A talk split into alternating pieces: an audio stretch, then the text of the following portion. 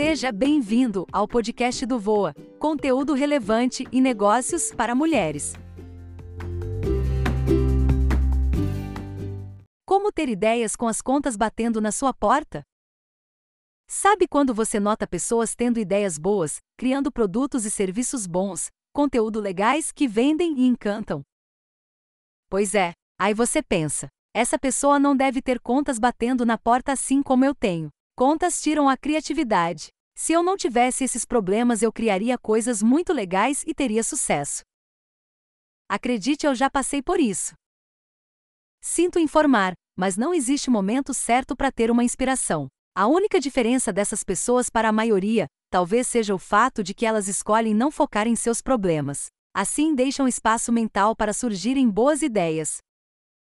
É uma simples questão de escolha. Não são escolhas fáceis, obviamente, mas são escolhas.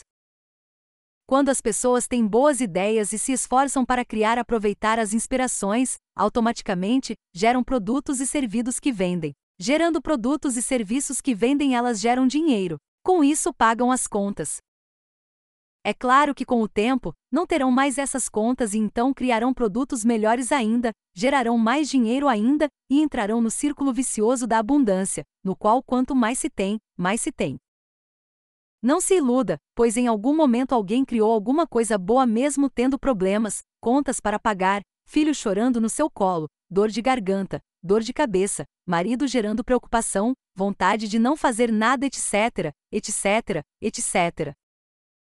Aí você pode pensar: ah, mas eu trabalho o dia todo porque tenho conta para pagar e por isso não consigo ter boas ideias. Desculpa de novo, mas não é assim. Novamente se escolhe a desculpa. Quando estamos em um emprego, é preciso que sejamos tão empreendedores quanto se estivéssemos tocando nossos próprios negócios. São os empreendedores corporativos que ganham as melhores promoções e os melhores postos. Nas empresas sempre tem aqueles lugares que são melhores de se estar. São esses lugares que você tem que buscar. A solução é tirar o foco dos problemas, sejam eles contas, desânimo, dívida, saúde, relacionamento ou qualquer outro. Mas como? Essa é a pergunta de um milhão de dólares que só você tem a resposta. Você precisa encontrar um jeito, o seu próprio jeito, e isto é algo muito individual. Tem gente que cria a caixa da seleção, outros a gaveta do futuro, outros o pote da fé e outros nem precisam desses amuletos. Simplesmente usam seu poder interno, que as torna capaz focar nas ideias mesmo, ou seja, o poder de escolher fazer o que precisa ser feito. O ponto principal é que se você ficar olhando para contas e focando nas contas, as contas aumentam cada vez mais, pelo simples motivo que você está sendo atraído por elas. Física pura. No campo das boas ideias acontece a mesma coisa. Se você fica aberta pensando em ideias novas, em inovação, em resolver necessidades e aprimorar as coisas de uma forma geral, você passa a observar o que pode fazer de melhor e no que pode ajudar os outros. Com o tempo, a coisa toda começa a fluir de um jeito e uma velocidade tal que você nem dá conta de processar tudo mais.